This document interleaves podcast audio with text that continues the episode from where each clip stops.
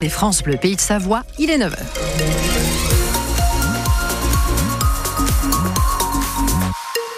Les infos, Annabelle Galotti. Bonjour Karine, bonjour à tous. On fait un point route Oui, sur la voie rapide urbaine de Chambéry dans le sens euh, Chambéry-Grenoble. Vous avez 300 mètres de ralentissement. À part ça, les voyants sont au vert actuellement avec peut-être encore de la circulation autour d'Annecy. On y reviendra à la fin de votre journal. Amélioration en vue côté météo. Un point complet aussi dans quelques instants. Les touristes français sont arrivés en montagne ce week-end avec le début des vacances pour la zone C. Oui, les taux de réservation en station sont très satisfaisants. Le problème, c'est qu'il manque de la neige fraîche et qu'il faut monter en altitude pour en avoir. Du coup, il y a beaucoup de monde sur certaines pistes. Au Saisie, par exemple, dans le Beaufortin, c'est souvent 30 minutes d'attente aux remontées mécaniques. Pareil pour les restaurants d'altitude. Alors, certains touristes, Margot Langeroche, commencent à penser que la station est victime de son succès. Laurie et Rémi sont venus de Lyon, première fois qu'ils skient au Saisie pendant les vacances scolaires. D'habitude, on va plus bas.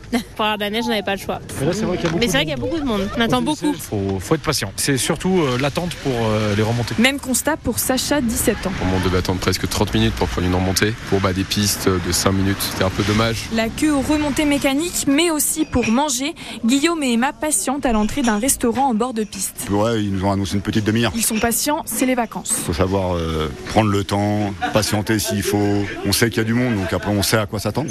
On prend le temps on profite. Christelle tient une petite rôtisserie dans le centre de la station et depuis deux ans, pendant les vacances scolaires, il faut réserver son poulet pour être sûr d'en avoir un. On a du mal à suivre en fait pendant les périodes de, vacances et euh, bah, pour être sûr que les gens aient leur poulet, on leur demande de réserver à l'avance. Là, en moyenne, on est sur 80 poulets par jour. Avoir tout ce monde dans la station et sur les pistes, certains comme Julien se posent des questions. Je suis un peu un skieur honteux, beaucoup de pollution, beaucoup de neige artificielle, je pense, et ça, c'est un peu inquiétant. Pour la petite dernière, euh, on a accepté de revenir au ski, mais je pensais qu'il y a 10 ans, c'était notre vraiment toute dernière fois et qu'on ne reviendrait plus. Bon, voilà. Pour autant, difficile pour lui d'imaginer qu'on puisse un jour limiter l'accès aux pistes. Il se voit mal réserver sa place pour être sûr de pouvoir skier. Hum, mais il faut le dire, oui, les pistes sont parfois saturées. On cherche des solutions. C'est ce que nous a affirmé ce matin le directeur de la station d'Avoria en Haute-Savoie, Sébastien Mérignargues. Un entretien à réécouter sur FranceBleu.fr. Il est l'un des rares à considérer que la saturation potentielle des pistes n'est pas un tabou. Deuxième saisie de drogue très importante en quelques jours des enquêteurs de la police judiciaire de Savoie. Oui, c'était 30 kilos de cannabis lors d'un go-fast il y a 15 jours près de Bourgoin-Jallieu avec six chambériens arrêtés. Et la semaine dernière, c'était 800 kilos, un trafic monté une fois encore par un chambérien. Les policiers n'ont communiqué que hier sur cette saisie record. C'est à lire en détail sur francebleu.fr. La valeur de ces 800 kilos de cannabis est estimée à 6,5 millions d'euros. La priorité, qu'aucun enfant ne dorme dans la rue cet hiver en Savoie. C'est le président de la Sasson qui s'exprime ainsi. Un nouveau centre d'hébergement d'urgence pour les sans-abri est inauguré à Chambéry. Géré par cette association, il accueille 95 personnes, dont des familles et une trentaine d'enfants. C'est un centre nouvelle génération, hyper adapté à ce public fragilisé. Il est ouvert jour et nuit. Cela porte à plus de 200 le nombre de places en hébergement d'urgence sur Chambéry. Les habitants de Mayotte se disent soulagé après les annonces ce week-end de Gérald Darmanin. Le ministre de l'Intérieur promet en effet de mettre fin au droit du sol sur l'île. Jusqu'à présent, les enfants de parents étrangers qui naissaient à Mayotte étaient systématiquement français. Ce ne sera donc plus le cas. Les collectifs citoyens à l'origine de barrages routiers s'engagent à les lever d'ici 48 heures.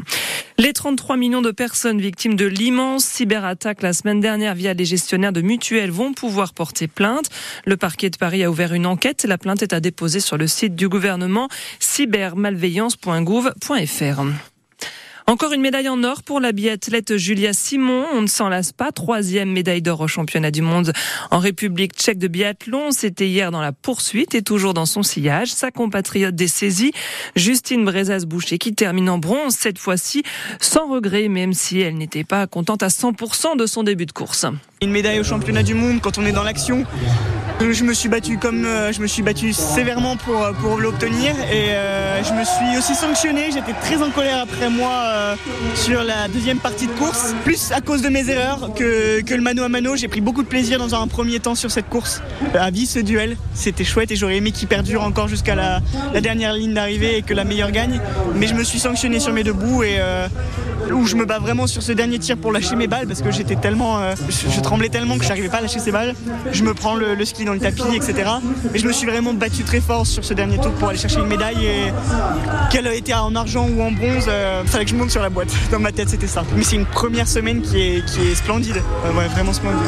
Et pour les hommes, ces mondiaux se passent plutôt moins bien pour l'instant. Le meilleur français de la poursuite masculine hier n'a pas pu fermer que dixième, c'est le Vosgien euh, Fabien Claude.